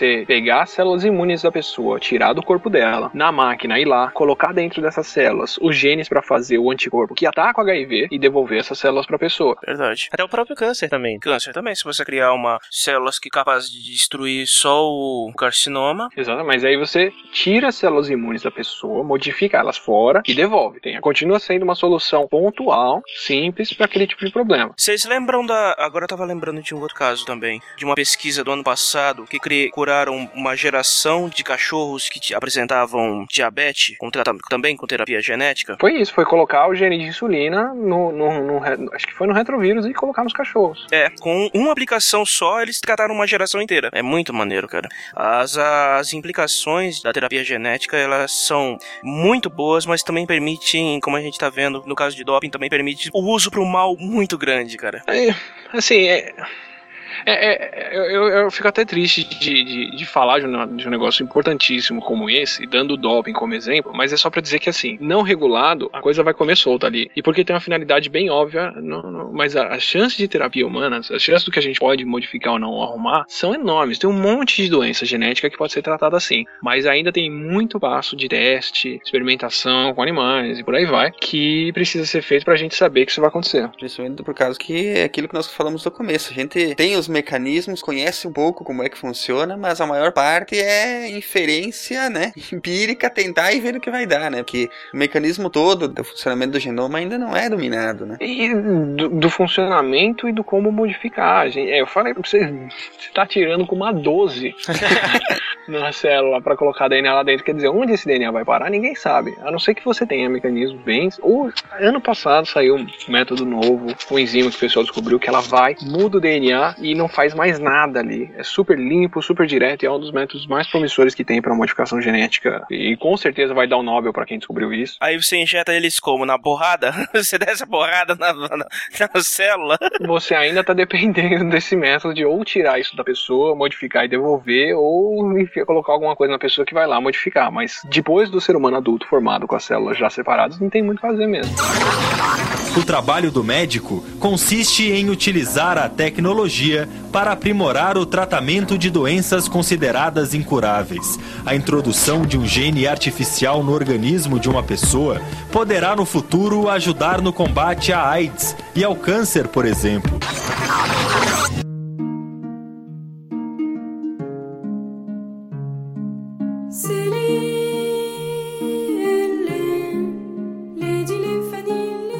Eu acho que assim, é, apesar de o ser humano ser o mais beneficiado por essa história toda, se a gente conseguir desenvolver isso, hoje em dia já é possível fazer uma série de outras coisas que a gente está fazendo já com plantas e até com animais que tem rende muita coisa legal, sabe? Tem muita, muita coisa que pode ser modificada. E, e eu acho ruim a gente achar que modificar alguma coisa geneticamente, incluindo o ser humano, é algo antinatural porque não acontecia antes. Porque a gente já fazia muita modificação voluntária ou involuntariamente desde sempre. Claro, a história da evolução humana tem muito disso também. É, e assim, para dizer um experimento involuntário. Eu não lembro qual foi a campanha, mas teve um período de fome na África subsaariana lá que o pessoal soltou cesta básica de paraquedas para as tribos, para todo mundo comer lá. Só que junto mandaram leite em pó. E aquela região da África nunca tinha entrado em contato com gado, com leite. Ninguém lá tem o gene de persistência da lactase, que é a enzima que digere leite. Lá todo mundo tem intolerância. Todo mundo lá tem intolerância ao leite. Então, o que morreu de gente tomando leite em pó é um negócio nutritivo e gostoso pra caramba. Quer dizer, e ninguém fazia ideia que isso ia fazer mal ali. É. Então, sem querer, já fizeram uma seleção tremenda dessas tribos por quem tem persistência de lactase. Assim, pra, pra falar de uma coisa crua, estúpida, que a gente fez sem querer, mas que acontece, sabe? O processo de evolução humana e de tudo que a gente selecionou pra cultivar ou pra criar, como os cachorros, é um processo de modificação genética, que é queira ou quer não. É simplesmente uma coisa que a gente não entendia que tava fazendo isso, sabe? Mas você ir lá e falar, esse cachorro é bonitinho, essa cachorra é bonitinha, eu quero um filhote dos dois e não daqueles dois feios, é modificar geneticamente alguém. É. Agora o próximo passo lógico vai ser só invadir um pouco mais o corpo para poder alterar essas coisas que a gente altera normalmente. Né? E se a possibilidade for de melhorar, por que não fazer, né? Aí, pra começar com, com a parte mais inofensiva. Acho que pra começar é, é começar a curar, né? Não é só isso, gente. Pensa, curar o quê? Miopia é um negócio muito ruim? Depende, quantos graus de miopia você tem? É. que mais? Sei lá, é, enfim, por aí vai, entendeu? Aí, aí que entra a questão da ética. O que que você tem que curar, o que que você não tem que curar, e o que que chega é. O que que é eugenia? O que que é, tipo assim, querer curar doenças que são realmente sofridas pro ser humano, realmente pras famílias, pra pessoa que tá doente, pra prejudica até, prejudica até a sociedade, dependendo, porque a pessoa fica dependente, é muito ruim pra tudo. O que que é curar isso e o que que é fazer eugenia? Ah, porque, ok,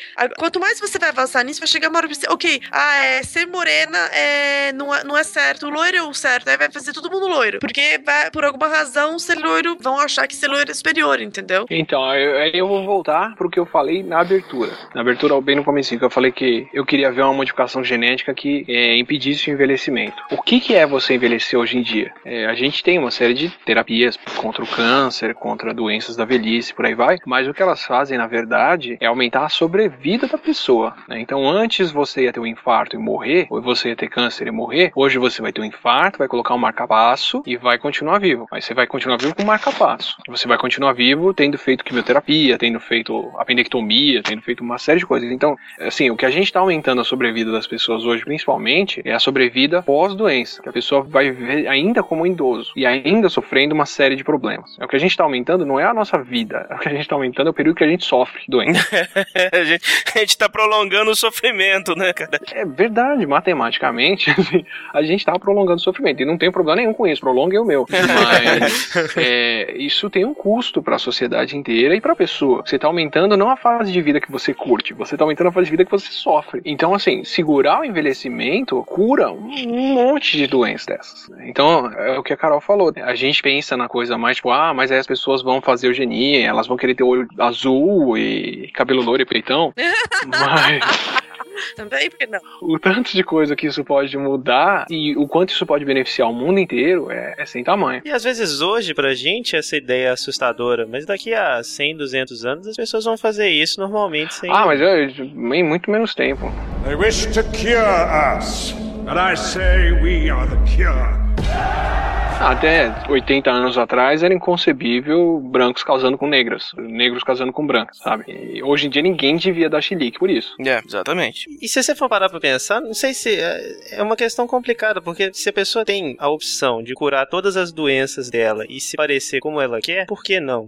É, mas é que tá, é, é, é um pouco complicado pelo seguinte, porque o como ela quer ser, muitas vezes não é ditado por ela, né? Exatamente. Sim, sim, sim, isso é fato. E aí que não é só isso, vai levar as pessoas. Ah, aí todo mundo vai chegar no padrão que não é ditado por eles. E vão começar a fazer discriminação com as pessoas que não estão nesse padrão. Mas já não fazem? É, hoje já tem, exatamente. Já Exatamente. fazem, mas vai ser muito mais extremo. É, não, é, vai, assim, é.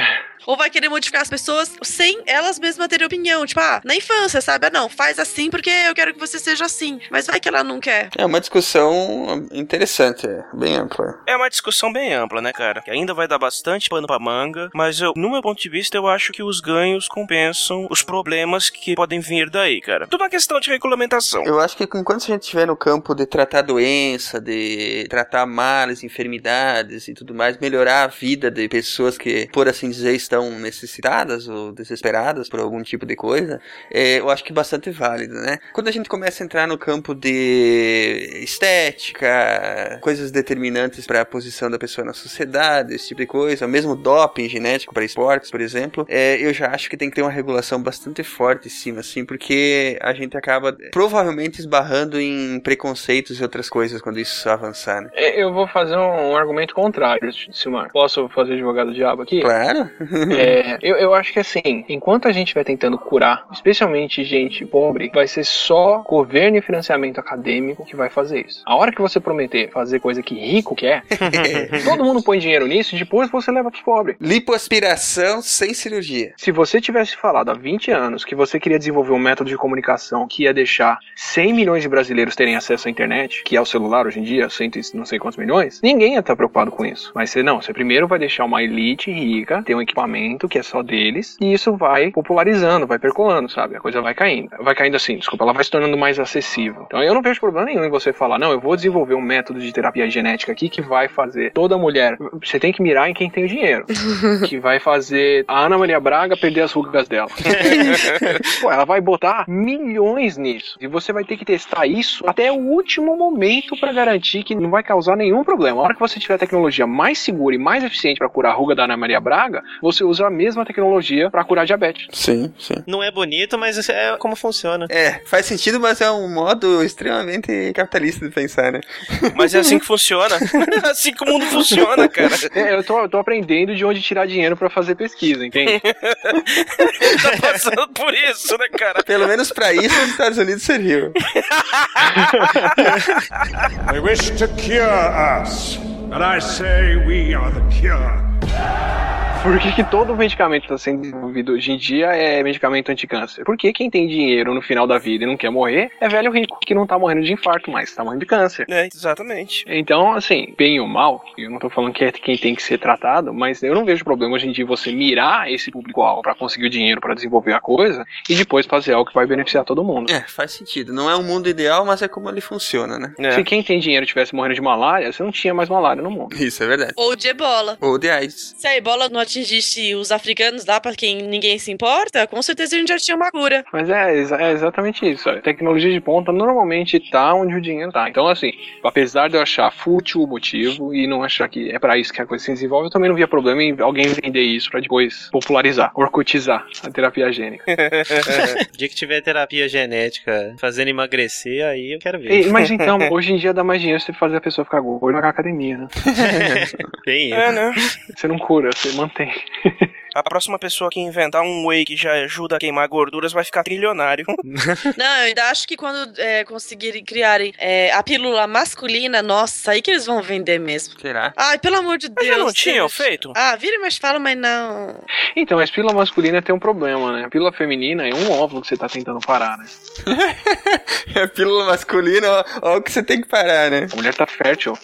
Ela tá fértil numa época bem específica do mês. O homem tá fértil milhões de células todos os dias, né? É, a pílula masculina, o que você teria que fazer? Você teria que derrubar a produção hormonal ele de tal forma que você ia acabar causando uma esterilidade controlada. É, e, e a mulher ela tem um ciclo que comporta um período em que ela não ovula. É, o que a pílula faz é imitar essa fase do ciclo. O homem não tem bem uma fase do ciclo dele em que ele não tá fértil. É. Sim, quando ele é velho. Manpower. Não, ele continua fértil. Não. Ele continua fértil, porque ele perde a potência, não é fertilidade. Não, não, tem. É andropausa. o Ronaldo é, tem que se preparar pra essa fase aí da vida, Ronaldo. Ah, cara, eu não, tô, eu não tô muito preocupado em passar a miséria do meu DNA pra frente, não, pra falar a verdade. A miséria do meu DNA, gente. Pronto, já temos a piada final. É menos traumático do que passar lateralmente.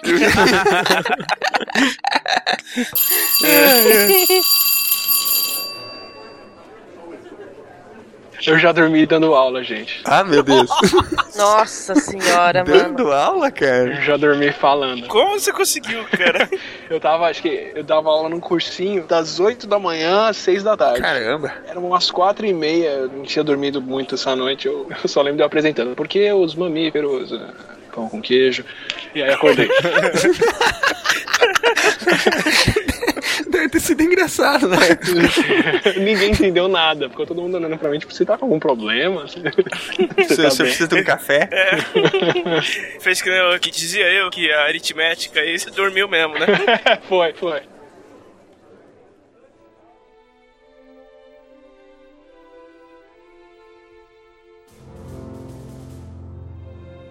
Se a ciência não for divertida, então alguma coisa é errada. Tem que ser divertida, a coisa mais divertida que tem é a ciência.